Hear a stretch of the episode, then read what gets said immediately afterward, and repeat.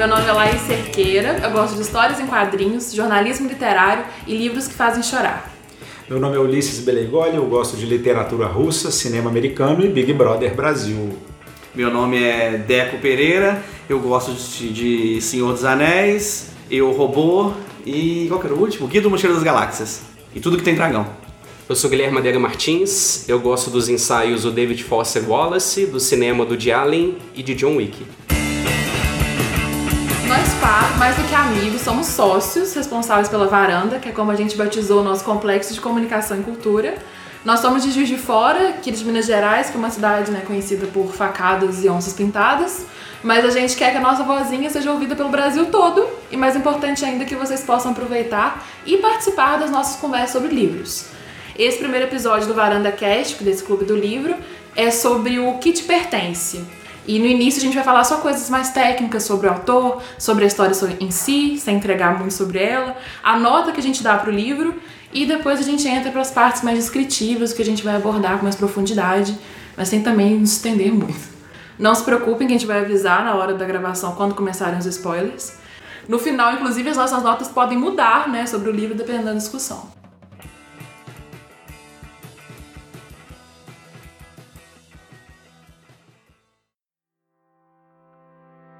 Eu queria, de fato, ajudá-lo, mas não acreditava mais, se é que um dia acreditei, que Mítico pudesse ser afastado de maneira permanente daquilo que tinha se tornado sua vida. Eu sabia que não podia salvá-lo, mas como explicar a R, sobretudo a ele, o sentimento de inevitabilidade que eu experimentava sempre que Mítico aparecia, como se estivéssemos numa história que já tinha sido escrita.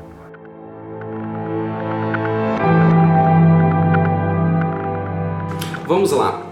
O livro que nós vamos discutir no nosso primeiro episódio, no nosso Varanda Cast, é o livro Que Te Pertence, do autor americano Garth Greenwell. O livro foi publicado em março de 2019, aqui no Brasil, pela editora Todavia. A tradução foi do José Geraldo Couto e originalmente o livro foi publicado nos Estados Unidos em 2016. Uma breve sinopse, sem entregar muito da trama, o livro narra a história de um professor americano trabalhando na Bulgária que conhece Mítico, um jovem que cobra por sexo. O intenso relacionamento entre os dois é o pano de fundo para o professor enfrentar e colocar a limpo o seu passado e os seus desejos. Boa sinopse? Acrescentam alguma coisa? Discordo. Do quê? Que ele não pagava por sexo. Mas não pode falar spoiler. É, então vamos deixar pra parte com spoiler. Tá bom. Mas eu concordei com a sinopse. Eu também, gente. Você já pagou por sexo, Deco? Não. Então você não sabe como é que é. Eu sou casado, eu acho que eu pago por sexo. não em dinheiro. Ok, deixa isso pra uma polêmica do, quando você puder falar sobre relacionamentos.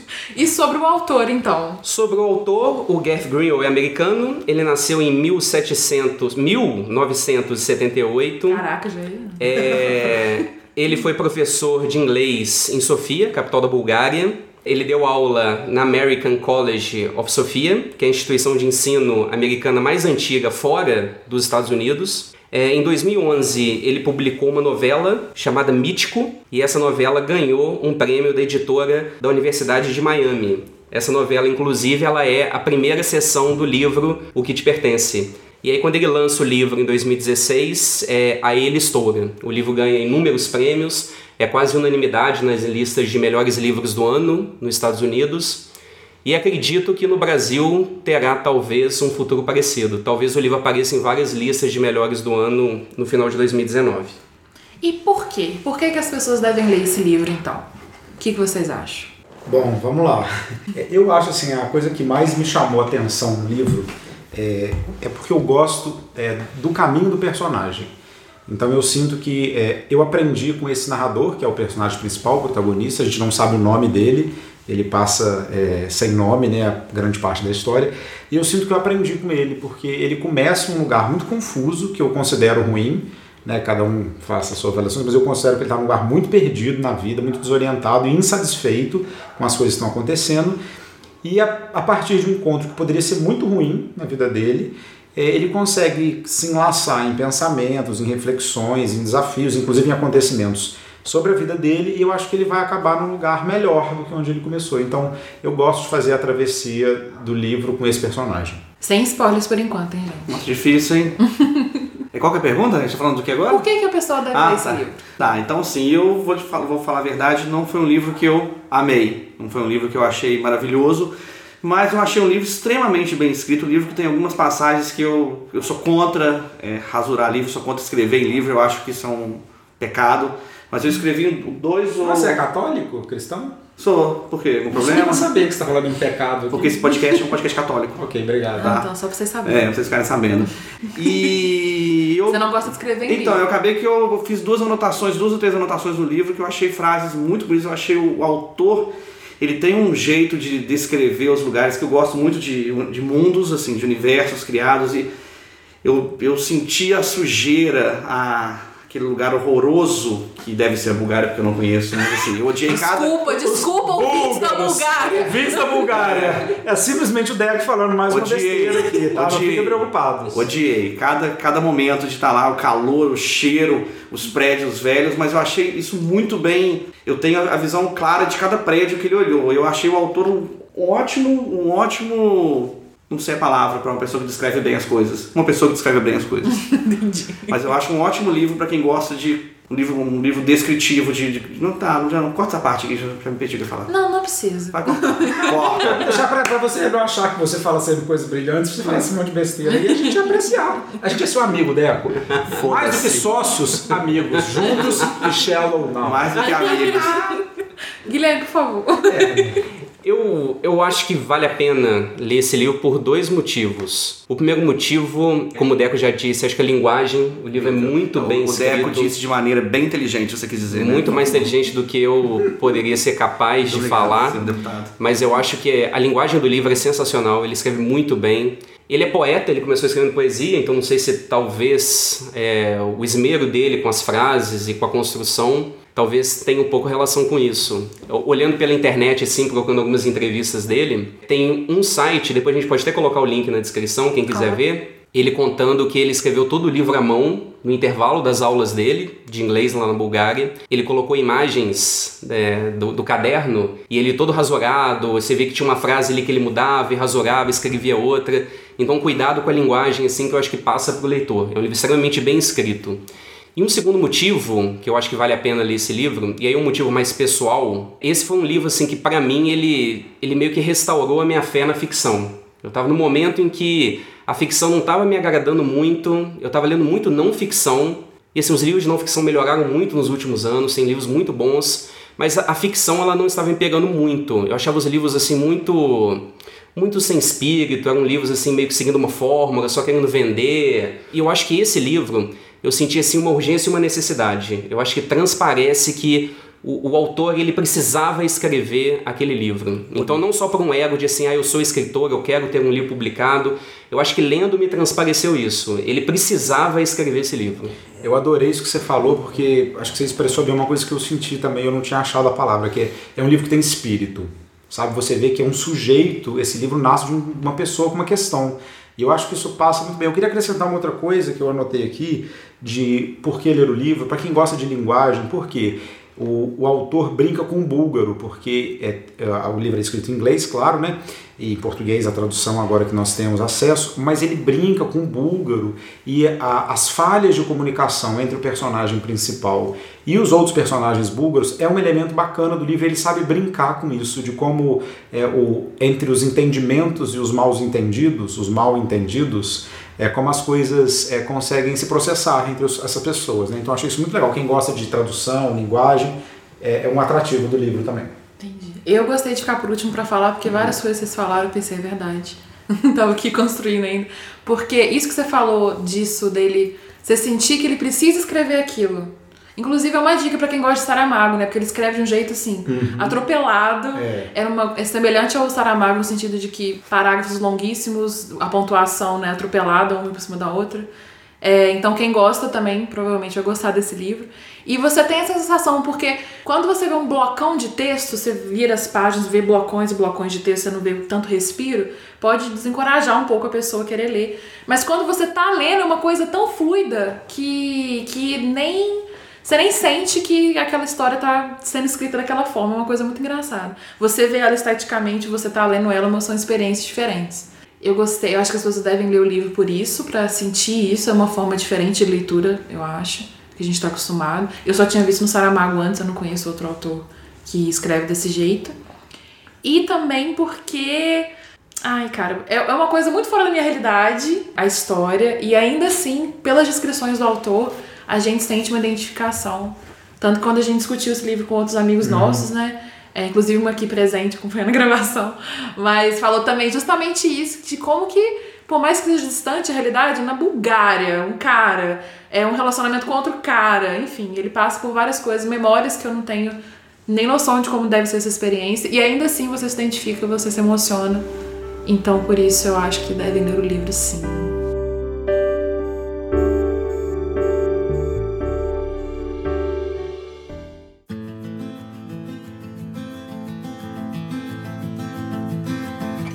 Podemos passar para as nossas notas? Podemos. Mas você quer falar alguma coisa antes? É porque eu, eu não sei se eu tô talvez adiantando uma discussão que pode acontecer mais, mais à frente, mas na, no site da editora, da Todavia, quando a gente clica no livro, ela traz uma frase e coloca assim: o romance gay da nossa época. Vocês concordam que, que, que é? Você sabe, me chama pelo seu nome encontrado morto no beco. Eu Agora. nu- Eu nunca li um outro romance gay, então pra mim vai ter só, que ser. sabe o que eu achei? Eu fiquei pensando nisso, assim, porque é, tem uma coisa muito é, é, estereotipada, eu vou dizer assim, do universo gay, em vários pontos. Não é estereotipada porque é isso o, universo gay, mas porque são signos muito reconhecíveis para quem está fora do universo gay de que aquilo seria um contexto do universo gay. Promiscuidade, prostituição, doenças venéreas, enfim, relacionamentos conturbados. Spoiler. É, coisas também é, a ver com é, a própria é, atração entre os dois e as cenas de sexo. Então, ele preenche esse pré-requisito. Mas eu sinto que esse livro é, tem um- uma pegada universal sobre os relacionamentos, a relação dele com a família, com o pai, com a mãe, com a irmã, com as irmãs, né? Então eu sinto que ele faz essa passagem, ele vai num lugar muito é, impregnado no imaginário sobre o que é o mundo gay, mas o livro não é sobre isso. O livro fala sobre uma construção, sobre como a gente se relaciona a partir do que a gente, do que nos pertence, né? Enfim. Eu acho que dois outros pontos que valem a pena também falar é que o livro ele brinca com clichês. Tem um primeiro clichê, que é o clichê daquele que se relaciona com um garoto de programa, é, e a história de personagens que se relacionam com garotos de programa, garotas de programa. É, nós temos aí vários na literatura, no cinema. E um outro clichê que ele brinca também, começando a segunda sessão, né? Quando ele recebe uma carta do pai, o filho que precisa voltar para casa, para o pai, também um clichê, mas eu acho que ele desconstrói os clichês. Ele, ele os coloca, mas Isso. depois brinca. Ele parte de pontos muito ordinários e conhecidos para um lugar muito. Ele parte de uma lógica que seria dita é, universal ou para uma coisa particular, mas a gente sabe que o particular tem um apelo universal, né? Enfim, eu achei muito bem construída essa lógica. É um livro que tem muitos signos conhecidos de uma maneira muito inusitada. Não fiquem bravos com a gente, nada do que a gente dizer spoiler, porque no início de cada parte do livro é- são esses ganchos. Tanto no primeiro, que é o relacionamento dele com o garoto de programa, o segundo, que começa com a carta do pai. Então é mais interessante ser lido que você saber. É, o livro vai. já começa, gente, quando você está assim, lendo duas páginas, já 14. Da página 14, mais especificamente- especificamente, já tem o pau dele sendo lavado na pia de uma maneira brilhante. Ele põe o pau para fora, lava a mangueira dele, Foi um divisor de um águas. divisor de águas. Quando ele põe a mangueira na pia para lavar, você fala: já sei onde eu estou me metendo. Exato. Quem nunca? Quem nunca lavou a mangueira na pia, né, Deco? Que atira o pé na pedra. Então, para nossas notas agora. Então, a minha nota para o que te pertence é 9.1. Nossa! É. Eu tenho que comentar? É isso que eu ia perguntar. Não, só Vamos fala agora, notas, é. Sério? No final a gente fala Ai, se mudou ou não gente. existente. Eu não, mas eu não tô Porque seguro. na parte do spoiler a gente vai falar o que gostou, o que não, e a gente justifica Isso. a nota. Mas se a gente justificar. Fala a nota. Caralho. A minha nota foi 7.5. Gente, escola de samba. Escola de samba foi mesmo. Chocada. A minha nota é 9,5. Eita! A minha nota é 9.3. Gente, eu achei que a minha nota ia ser a mais alta. Eu tô chocado. Eu quero rever minha nota porque eu queria, eu queria ter gostado mais do que vocês gostaram. Vamos discutir então a parte com spoiler. Quem não quiser ouvir spoiler, por favor. Aqui a Laís com a voz levemente gripada, só para fazer um ajuste pós-edição e dizer que quem quiser ouvir as nossas indicações de livros e não pegar nenhum spoiler do livro que a gente está discutindo, é só pular para o minuto 47, quase 48 minutos. Mais especificamente, 47 minutos e 40 segundos. Parte com spoilers, então. O que cada um gostou e não gostou? E aí? Então, gente, eu gostei tanto desse livro. Eu achei assim genial. Eu comecei lendo e eu tenho sempre um, um período de entrada no livro. Eu fico pensando várias coisas assim. Você fica avaliando, vou ler esse livro, não vou ler, vou continuar. Eu sabia que eu ia continuar porque, enfim, a gente ia fazer as discussões lá no, no clube de escritores Varanda e depois aqui no, no clube do livro. Mas assim, a coisa que mais me toca no livro é o personagem do mítico. Eu gosto do personagem do mítico porque eu sinto que ele é um encontro na vida desse protagonista, que é o narrador.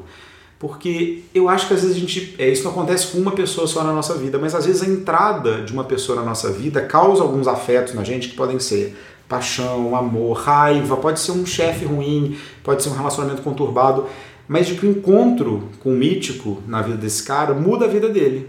E não muda sozinho, não é o mítico que muda a vida dele. Ele se confronta com aquilo, ele se confronta com, é, com sentimentos ambíguos, por exemplo, que ele chama de desejo, de exclusão, de medo, e todos esses sentimentos começam a movimentá-lo no sentido que ao invés dele continuar num ritmo que ele estava ali, de repetir essas histórias, de se encontrar com homens no banheiro da universidade, né, não do centro cultural, ele faz uma guinada na vida dele a partir desse encontro. Eu acho que a gente faz isso na nossa vida, em vários momentos, na adolescência, na infância, na vida adulta. A gente encontra com algumas pessoas e o que elas nos causam fazem a gente pensar que há outras possibilidades. Então eu gosto disso, eu gosto do mítico, porque eu acho que ele cria um personagem que faz a gente não olhar só para o protagonista. A gente, o mítico, por exemplo, ele é o único personagem do livro que tem nome. Todos os outros personagens são nomeados com R, ponto, né, K, enfim, as Narrador pessoas mesmo, a gente nem a sabe gente o não nome dele, sabe. nem inicial. Então isso é um indicativo pra gente, que aquilo ali é um nome, tem um lugar e aquilo causa alguma coisa nele. Então eu fiquei muito tocado pelo livro, assim, me fez pensar nos meus encontros com as pessoas da, da, da minha vida, tanto as que eu amei, quanto as que eu odiei, quanto as que eh, eu só valorizei depois, quanto as que eu não valorizei depois, que eu vi que elas tinham sido pessoas nocivas na minha vida. E eu pensei nisso, o livro me resgatou esse lugar, né, de pensar nos encontros. A gente já teve uma pré-discussão antes, a gente discutiu ontem também um pouco com outro grupo, e eu acho que os pontos positivos que eu poderia falar do livro, vocês vão falar. Então, assim, eu acho que eu vou focar nos pontos negativos. Vai, vai. Que eu vou ser aquele velho ranzinza que reclama de tudo. Mas Grosso. Então, eu realmente, eu, eu vou contar a história do, do, do- da minha leitura. Eu li o livro em duas sentadas, que é assim que eu divido meus tempos de leitura. dividiu esse livro em sentadas. Isso diz alguma coisa pra gente. Duas sentadas. Quanto tempo durou cada sentada? Então, a primeira sentada durou uma hora e meia e a segunda sentada durou quatro horas. É... Fica a dica aí pra você. pra quem não gostou, É, tá? Então, não, não, não posso dizer que eu não gostei do livro. porque Se eu não tivesse gostado, o livro minha nota seria 5. Eu estou dizendo que eu acho, a primeira coisa, eu acho que eu fui um dos últimos a ler o livro do, das conversas. Todo mundo acabava de ler o livro, que esse livro passou de mão em mão, igual a piroca do mítico. É, e todo mundo acabava de ler, nossa, maravilhoso, 9.8, 9.5, 9. ponto-" E eu falei, caraca, esse livro é muito bom. E no meu universo de leitura, começou um livro um pouco. E, confesso que o livro começou tenso, porque ele encontrava o cara, aí rolava meio que um medinho de, de, de, de uma, de um assalto, e ele não conhecia. Abre a porta ou não abre quando ele. eh, não conheço quem que. Eu, aí eu falei, pô, isso vai ser um livro, vai ter um esquema aí, vai rolar, esse cara vai rolar uma treta, vai rolar um, uma chantagem, esse cara vai apanhar, de fato ele apanha. É, spoiler! Não, a gente tá na parte A do gente spoiler. Tá liberado. A gente avisou, não avisou que a tem gente tem que spoiler? falar sobre essa cena porque ela é muito boa. Eu também acho. Primeira sentada, eu li 50 páginas do livro exatamente, que eu tinha que ler 50 páginas por dia. E eu achei o livro e falei, pô, começou, é um começo de uma história muito boa. Eu parei de ler porque eu tinha que dormir. Já era meia-noite, eu tinha me programado um tempo. Na segunda vez que comecei a, ler, a, a pegar para ler o livro, eu falei, cara, agora vai acontecer uma, o que estou esperando. E no meu, no meu, na minha ciência de mundo de livros, o que me incomoda muito nessa relação dele de sexo e, e, e tudo meio escondido, na minha cabeça eu, eu, eu, criei que ia ter alguma, tinha alguma coisa policial nesse, nesse livro. E fiquei esperando. Eu fiquei com frio na barriga durante a leitura inteira, esperando. Eu falei, agora vai. Aí mudava o capítulo, eu falei, fudeu, agora vai acontecer um negócio. Então foi um livro que me prendeu muito porque eu fiquei esperando uma coisa acontecer. E ele tinha momentos em que ele falava, nossa, aí eu, eu vou abrir a porta agora e não sei o que vai acontecer. Eu falava, caraca. Então o autor ele conseguiu sim colocar uma. Eu não sei a palavra, não é ansiedade que eu tô querendo uma falar. Uma tensão, uma expectativa. Uma, isso, uma expectativa e acredito que eu estava esperando uma coisa diferente. Pela, pela minha. Até pela minha história de leitura, que não é um, não é um livro que eu teria lido na minha vida, porque eu não tem dragão. Assim, não faz sentido um livro sem dragão, na minha concepção de mundo. Será que não tem dragão, Beco? Pega as metáforas aí. Será que o mítico não é um dragão? Hum.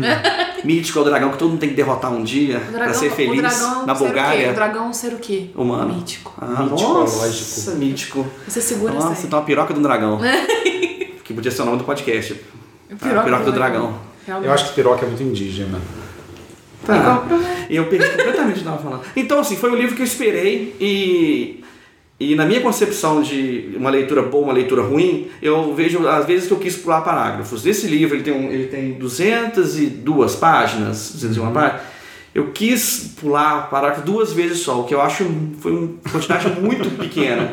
Sério, para um livro que, que eu falo que eu dei Eu acho que foi uma boa unidade de medida. Quantos parágrafos eu quis pular neste livro? Gente, mas tudo na minha vida é, é eu crio categorias e métricas, porque eu acho mais fácil. Então, para mim, foi um livro que o cara, eu achei esse autor, não sei nem falar o nome dele, Garth Greenwell eu achei. Não, esse livro não é meu. Eu achei ele. Cara, o cara escreve muito bem. E, e como eu falei no começo do, da apresentação, eu gosto de Seus Anéis, que é um livro, um que é completamente descritivo. Eu, eu amei, assim, não amei, odiei. O, o calor do ônibus, gente. Aquilo. Eu suava junto com ele. E assim, a gente tá gravando hoje, tá outono em Juiz de Fora. Ontem tava, sei lá, quando eu acabei de ler, tava, sei lá, 15 graus. Eu suava no sofá lendo o essa parte. Então, assim, o cara realmente consegue te transportar pra caralho daquele lugar horroroso que é a Bulgária. Gente, tô muito revoltado com a Bulgária. é... Alguém paga uma passagem não, pra gente? Pra Bulgária. A gente vai fazer um especial pra live. Gente quebrar esse gente, então assim, não é preconceito não, ué. Lê o livro, lê o livro inteiro. Então, assim, conheça a Bulgária muito bem não agora. Não corte da Bulgária. É, tá. Tempos que admite. Foi, foi um lugar, né? Acho que é meio, meio ruim a gente é. falar da... E assim, eu Mas acho... pensa que você pode encontrar um mítico. Hum? Eu já encontrei vários míticos na minha vida, eu acho que eu posso cortar já essa parte da minha vida. Ok, eu não vou nem perguntar o que, que você quer dizer, o que, que você quis dizer com isso. Mas todo mundo tem um, tem um mítico, uma mítica o que na que vida. O que é ter um mítico na vida? Isso. Olha, gente, uma pessoa que, que, que você encontra e que você sabe, eu acredito que sabe que te faz mal, mas te ajuda a dar um passo para outro lugar, ou mudar uma guinada de direção. Porque você viu que o cara estava completamente infeliz na Bulgária. E eu duvido muito que alguém consiga ser feliz na Bulgária. Eu, sério, fiquei muito, muito Gente, aquele ônibus, Mas é uma coisa aquele trem, aquele trem com aquela criança, aquele calor. Vocês já, vocês já, vocês já ficaram. Tava passaram... calor no dia do trem, tava? Tava, ele escreve bastante. Vocês já passaram calor? Eu tenho, eu Mas tenho uma olha filha. Só, é porque no.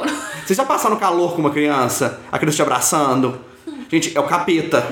É o capeta. Essa parte do trem, olha que interessante, porque o Deco lembra muito do calor, ele descreve muito calor, só que ele também descreve uma avó com um neto, né, no mesmo vagão, né? Sim. E o Liz, por exemplo, esqueceu completamente que tava quente. Esqueci. Você provavelmente só lembra. Até porque eu lembro que a maior parte do tempo tá frio, né? É. No livro, porque o médico tá sempre com as jaquetas, com frio, tem aquela cena que ele Sim, sai. ele fala toda hora quando ele tá com que frio, ele tá preocupado não, né? que ele vai sair no frio, Sim. enfim. Mas ele brinca com isso, com as estações. Brinca. É porque eu acho É, que no que- verão vem um vento frio, no inverno calor. Eu acho que ele brinca com as estações nesse sentido. É, eu acho que ele, ele tem uma passagem de tempo meio.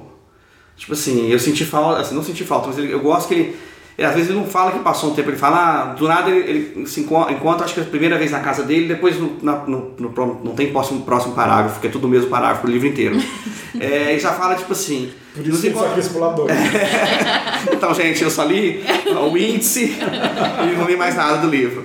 E ele, do nada ele já fala, depois nós encontramos várias vezes. Eu, eu, falo, eu gostei, eu acho, eu não gostei da história do livro, porque não é, não é uma história que eu, que eu estava esperando, eu vou dizer assim, para não ser injusto com o livro, porque eu, eu realmente eu gostei muito do, do, da escrita do, do Boca Boa aqui. E assim, eu não vou falar o nome dele nunca mais na minha vida. Então, assim, é muito complicado. E eu acho que a escrita dele é muito boa por esse motivo que o Deco falou. Ele consegue não só descrever o cenário, mas a ambientação ela é muito boa. Se a gente for pegar, por exemplo, vamos pegar a terceira parte do livro. Qual que é a terceira Sífilis, não é? Não. É, Túmulo. sífilis é a terceira. Não, Não, túmulo é a é segunda. segunda. A terceira parte é sífilis. Sífilis, é. É, se a gente for pegar as sessões que são divididas a terceira parte, vamos pegar a última, a última sessão, que encerra o livro. Qual que é a última? Essa. Assim, não acontece muita coisa. O mítico bate na porta, ele acorda, fala o terremoto na Bulgária, o mítico bate na porta, o mítico entra, senta no sofá, pega iogurte na geladeira, deita na cama, chora, pergunta pro narrador se ele ama Deus, pega dinheiro, vai embora, encontra a criancinha na rua e termina o livro. Mas pega outro iogurte nesse meio tempo. Pega o teu orgulho. É assim, é aquilo.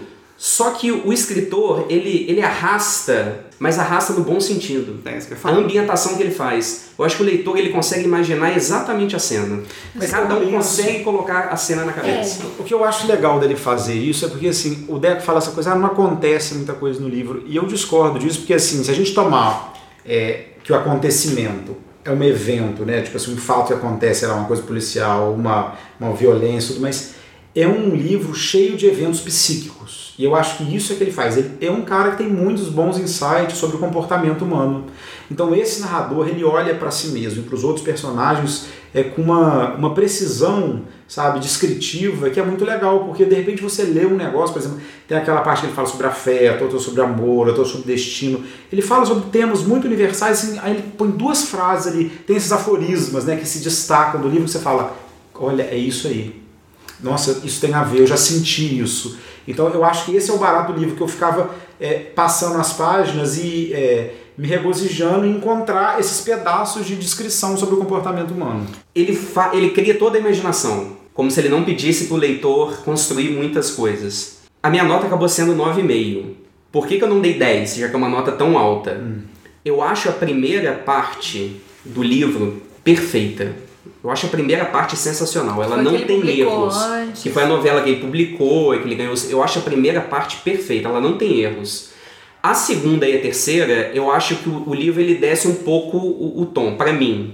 Não que seja muito ruim, tanto que eu dei uma nota muito boa. Só que eu acho que eles não estão na mesma altura da primeira parte. E aí o que que eu gosto muito da primeira parte? Eu acho que a primeira parte, descritivamente, como o Deco disse, é, o escritor já coloca toda a cena pra você. Mas, por exemplo, ele não dá muito sobre a história e o passado mítico do próprio narrador. Isso vai aparecer nas outras sessões, que ele vai falar da relação com o pai, e depois na terceira sessão a própria relação dele com o mítico. Só que na primeira, eu acho que fica muitas questões em aberto. E foi o que eu mais gostei, foram essas sessões em aberto. Eu queria voltar em um item que o Ulisses falou no início, agora, do, do, do que, que ele mais gostou, que ele falou da questão do mítico. Que ele gostou muito do mítico, da importância de uma pessoa ter um mítico na sua vida. E assim, a leitura que eu fiz do mítico, é, apesar dele ser o único personagem nomeado de toda a obra, eu, eu enxerguei ele, o mítico, como um personagem para discutir uma abstração, que era o desejo. Eu acho que naquela primeira parte a discussão era o desejo, que o desejo ele é irracional, é, o libido não é muito de acordo com a nossa cabeça, mas assim, o libido é irracional, o desejo.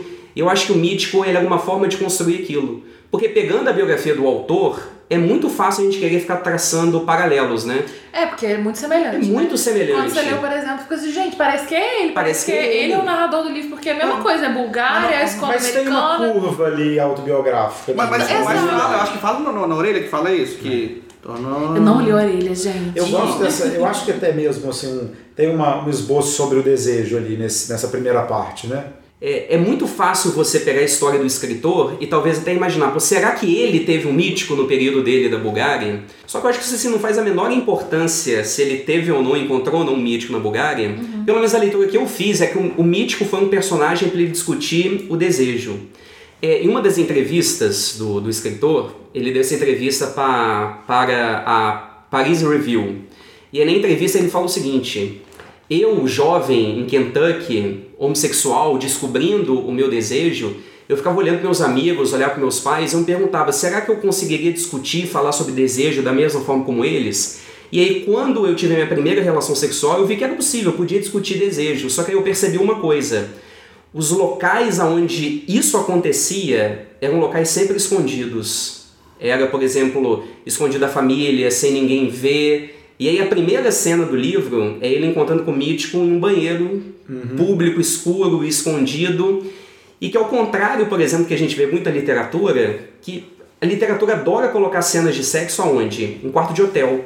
Porque quarto de hotel parece que chama, né? Quarto de hotel parece que chama para a relação sexual. Tudo branco. Queria dizer que eu não sei que tipo de literatura que você está lendo, mas vamos partir do princípio que concordamos. E nem, e O Ulisses nem- trabalhou em hotel, queria dizer. Só e uma nem- trivia aqui, ó. Você pega um quarto de hotel todo limpo, aí você imagina todo mundo com o. Como é que chama Roupão. aquilo? O roupão, felpudo. É, então são hotéis bons que ele. Aí se ficou. você tá? pega a O primeira próximo Varanda parte. Cast é sobre é, filmes pornôs. E se você pega a primeira parte, ele começa com a relação do mítico no banheiro público e termina a primeira parte em um quarto de hotel em Varna que dá tudo errado.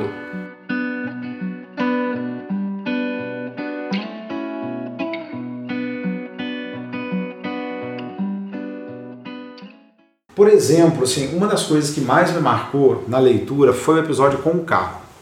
É, o K é um amigo dele, né, da, de adolescência, é, e tem essa cena, né, que ele passa um dia muito, um, um dia, uma noite, de muito afeto com esse amigo, Eles eram muito amigos, né? Tipo Muito assim, amigos, viravam é. madrugada falando um com o outro. é um bromance. Um bromance. E aí tem esse momento de muito afeto, eles dormem juntos, né? Abraçados. abraçados e tudo.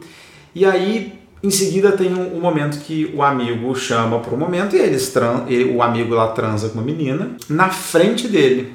E aquilo é, gera. Eu vou até ler o trecho, deixa eu achar em que página que tá aqui. Quanto você acha? O trecho? Isso. Só pra que, tipo, o cara dorme com eles, os dois dormem juntos. O cara não, eram bem novos, né? E aí ele acorda vomitando, o amigo vomitando.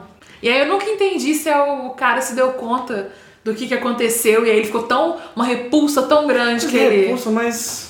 Mas olha ele só. queria. Porque o eu cara sei, mas eu não queria. sei se ele aceitava isso que ele queria. Tanto que na- o pai dele, né, o pai do narrador, trazendo, levando o K pra casa no carro, o K já quer meio que se distanciar do amigo dele. Tipo assim, não, eu sou igual ao seu pai, eu não sou igual a você.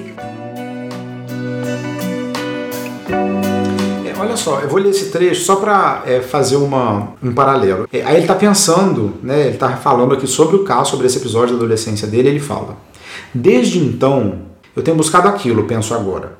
A combinação de exclusão e desejo que senti no quarto dele, sob a dor da exclusão e a satisfação do desejo. Às vezes eu acho que é a única coisa que eu tenho buscado. Então eu fico pensando nessa relação dele com o mítico já na vida adulta, que tem esse elemento de É exclusão. isso, é isso. assim, não vai acontecer, não é assim, tem uma separação entre os dois, inclusive linguística, social, de todas as maneiras, e de desejo. Mas de que é a partir dessa relação com o mítico que ele consegue repensar essa outra relação. Ele vê, talvez eu esteja fazendo isso porque isso esteja impregnado em mim. Então eu acho que ele começa a desconfiar das coisas que ele acredita sobre si mesmo. E isso é muito bonito, né, na, na lógica dele. Eu- eu- Deixa eu só falar uma coisa que a gente- não comentou, que tem uma, uma dificuldade de comunicação entre os dois. Acho que a gente É. esqueceu de falar isso, porque o, o autor, o autor não, o menino sem nome, o principal lá, o, O protagonista, o protagonista, ele não fala muito bem, não entende muito bem o idioma.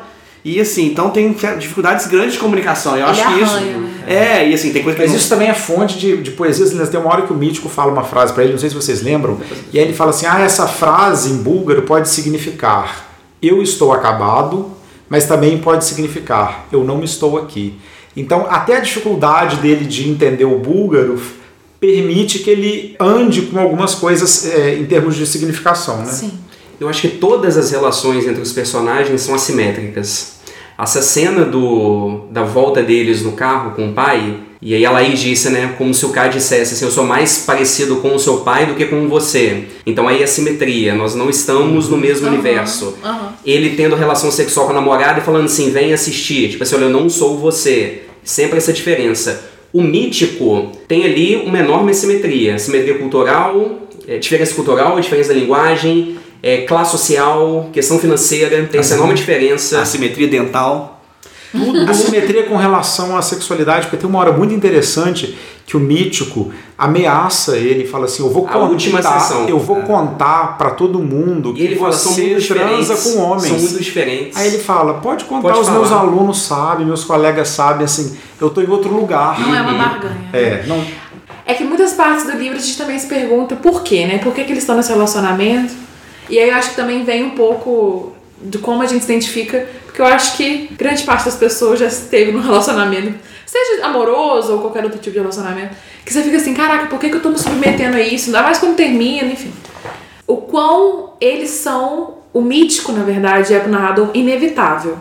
Assim, aquela cena do deles no banheiro do McDonald's que, meu Deus Quem do nunca, né, céu, meu Deus, não, assim, meu Deus do céu, o jeito dele narrar, porque ele tá no mic, olha, olha a cena, o cara tá no mictório do McDonald's, deprimente, deprimente. Com sífilis.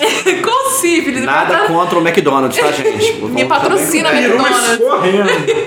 Ele, olha só, né? Deprimente. Ele tá no banheiro do McDonald's, mijando, e o mítico entra. E ele, narrando a entrada do mítico, ele não vê a entrada do que ele tá de costas, mas ele sente no ar. E ele sente que a partir do momento que o mítico entrou ali na, com ele naquele momento, é inevitável. Não importa se ele tá com outra pessoa, não importa se nada. Ele tá com sífilis. Se ele tá com sífilis, não importa nada, ele é inevitável. É, é o trecho que o Ulisses leu no início do, do podcast, que foi meu preferido de longe, que é assim, putz, meu Deus, é isso, que é de uma história que parece que já está escrita. Não tem como ele explicar pra outra pessoa por quê. Por que, que ele é atraído por aquilo, por que, que aquilo, mesmo com todos os, enfim, todas as outras coisas, ele continua insistindo. Ou não é nenhuma insistência, é isso, é inevitável. E eu quero aproveitar o que a Laís disse para falar algo numa tentativa de fazer o Deco aumentar a nota dele para o livro. Porque o Deco disse que não tem muita ação no livro, né? Não acontece muita coisa.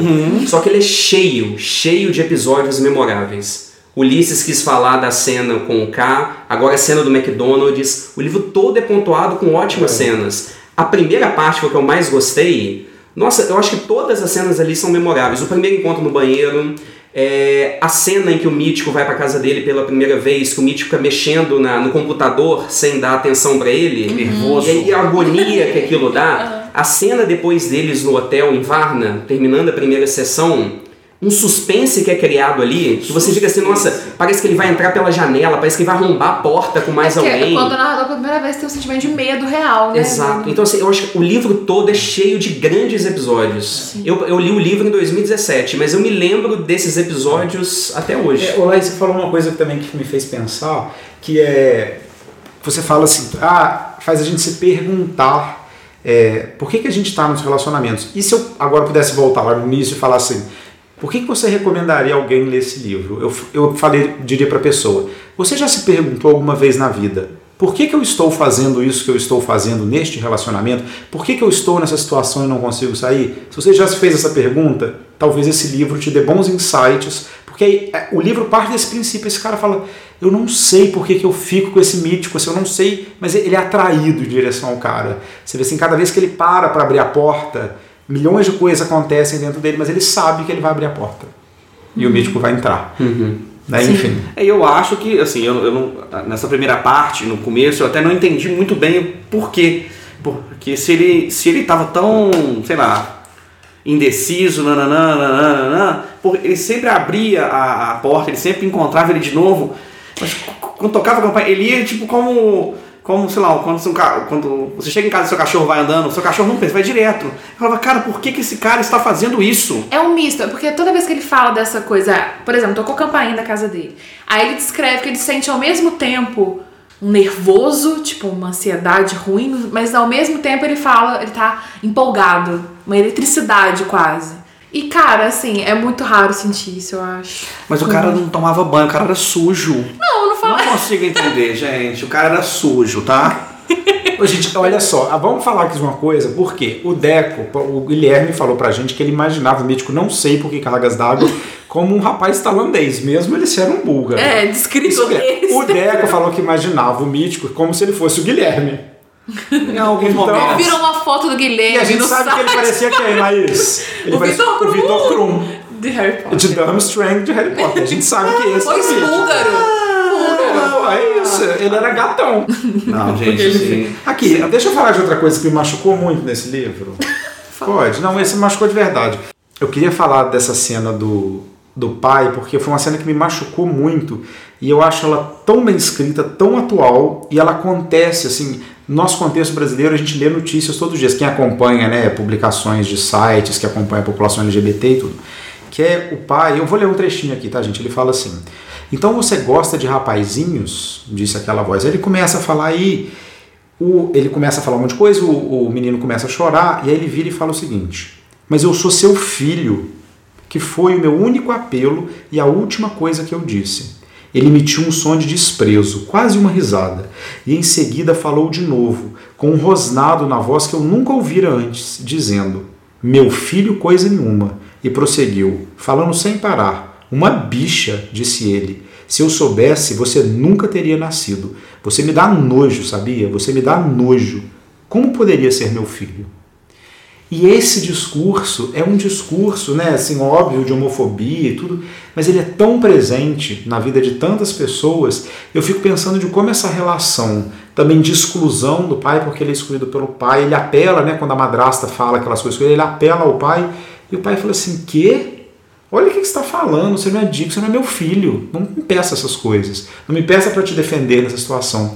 E eu sinto que esse momento assim carimba também uma exclusão dele de vários lugares, porque ele é um estrangeiro. E eu acho que esse livro tem uma fala sobre a questão do estrangeiro muito importante. Porque ele está num país estrangeiro, as línguas não se entendem, as pessoas não se compreendem. O livro é um festival de incompreensões.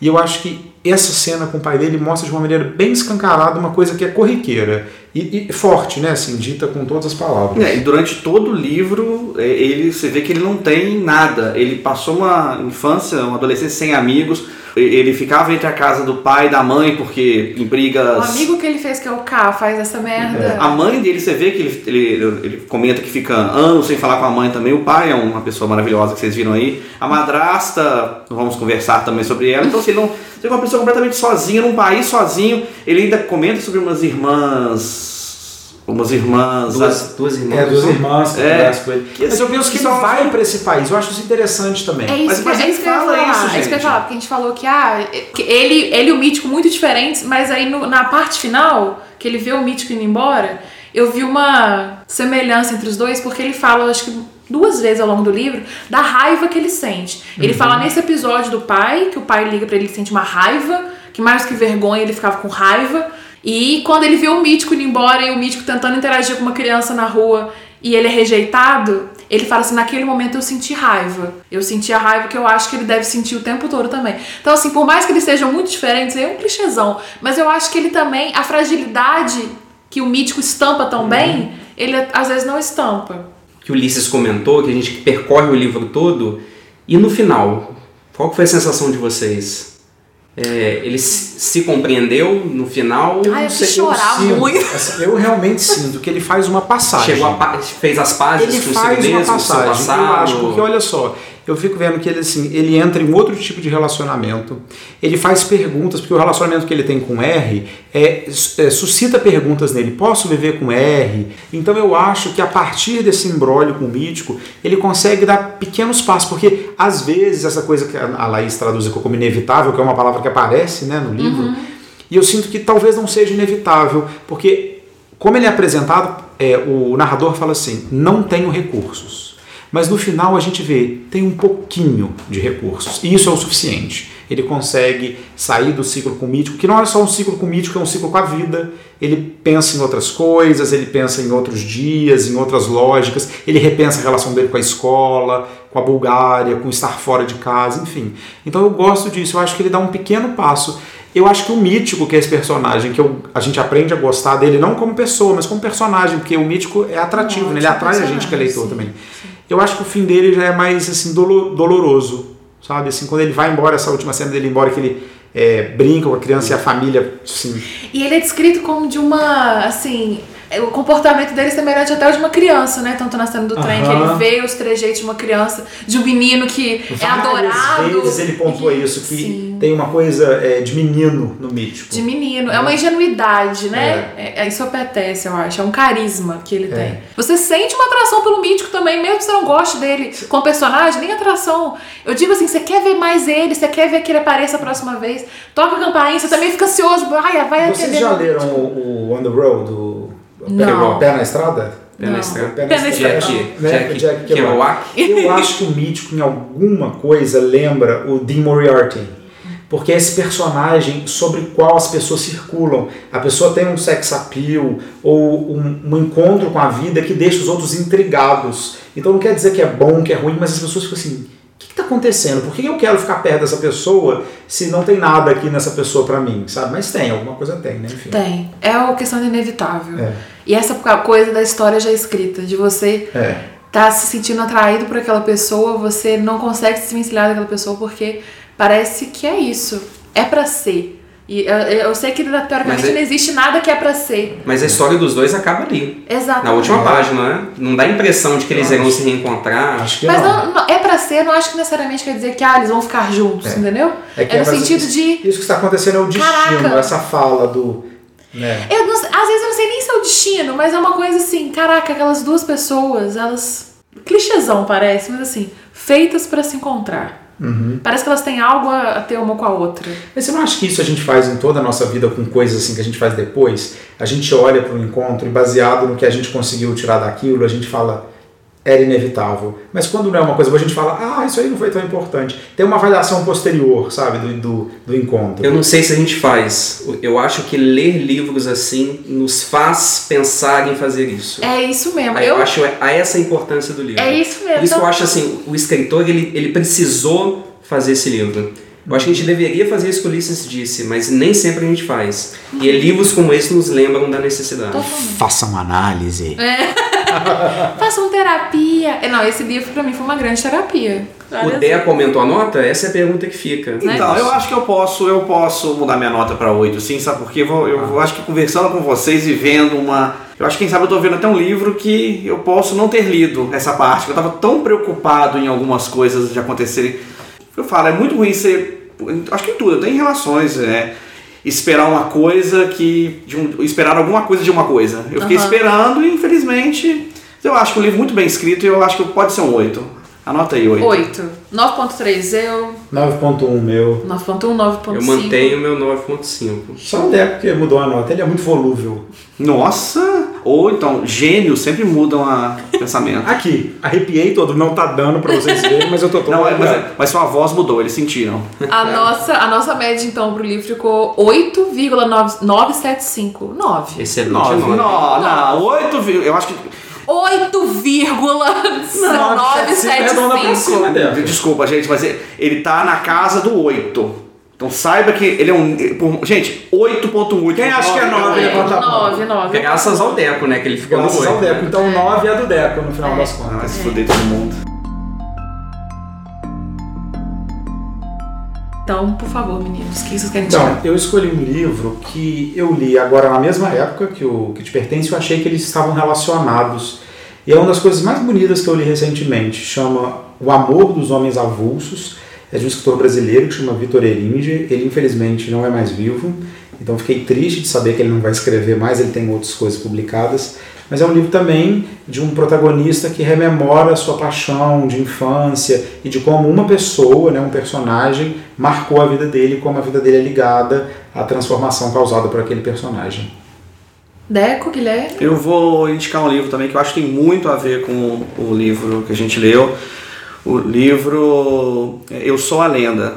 É um livro assim que ele também trata de questões humanas, questões não sabia, cara. questões não tão humanas, questões eu diria de sobrevivência. Eu acho que é um livro que todo mundo precisa ler, porque a gente não sabe quando o apocalipse vai começar. É Obrigado. verdade. Gente, mas vocês podem ter certeza que um dia vai ter uma tese de doutorado falando relações eh, epistemológicas. Já entre- deve ter. Já deve ter. Já Mas no que deve te pertence, Põe no Google. de Garfield, Eu sou a eu lenda. sou a lenda. Eu quero indicar três livros Nossa senhora. que Nossa, saíram. Meu Deus do céu. Tal como o mítico pão no pau na mesa. Três livros que saíram agora, em junho de 2019, também pela editora Todavia, que é a editora do que te pertence. Eu acho que ela tem feito um ótimo trabalho, uma editora nova, tem dois anos. É, e esse mês de junho, ela vai lançando três livros que são muito bons. O primeiro chama Meu Ano de Descanso e Relaxamento, da Otessa Moshfegh. É, foi, ela lançou esse livro no ano passado, foi o melhor livro que eu li no ano passado, e aí está saindo agora no Brasil. Eu vou tentar convencer meus amigos aqui da varanda da gente colocar ele num clube da leitura. Tudo que você manda a gente obedece, Guilherme. O outro livro é o Mars Club, da Rachel Kushner. É, ela fez muito sucesso no Brasil. O livro antigo dela, chamado Os Lança-Chamas, vendeu bastante aqui, foi muito elogiado. Esse é outro livro dela, saiu nos Estados Unidos no ano passado, já traduzido aqui pela Todavia.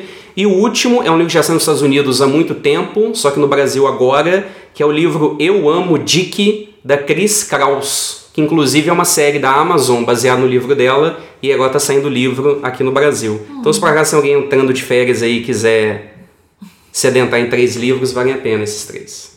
Arrasou. Eu quero indicar Nimona, uma história em quadrinhos. Amei. É, que não tem nada a ver com o que te pertence. Que isso? Eu quero indicar. Por... Não, assim, né? Eu acho que era plágio. Isso é nossa, tão, tão parecido com a história. Uma menina metamorfa. Não, não. Que Nimona agora teve notícia que vai ser transformada num filme. Merece. Pois é, então Tem eu quero indicar para as pessoas que não conhecem. É de uma autora maravilhosa, ela começou a postar no Tumblr na época, eu acompanhei desde esse inicinho. Hashtag fã de verdade, hashtag chupamundo. Brincadeira, gente, dá tempo ainda, por favor, vai ler. É, que é sobre essa menina metamorfa. Mas não se deixem, pessoal que não gosta muito de fantasia, etc., não se deixe afastar por causa disso. É um, é um livro muito maravilhoso, uma história muito maravilhosa. Já tem em todas as livrarias. E a autora, inclusive, agora é a nova, é a responsável pelo novo. pela nova série da She-Ra, que tá na Netflix, que foi reinventada, enfim. Tá muito maravilhosa também, indico. Inclusive pros adultos. É bom lembrar que sou adulta. E, Sempre bom se lembrar. Alguém aqui não é adulto, gente, é hora de falar, tá? e quero indicar muito isso, então. Tô imaginando as crianças discutindo o que te pertence. Leiam criança, vamos pra terapia.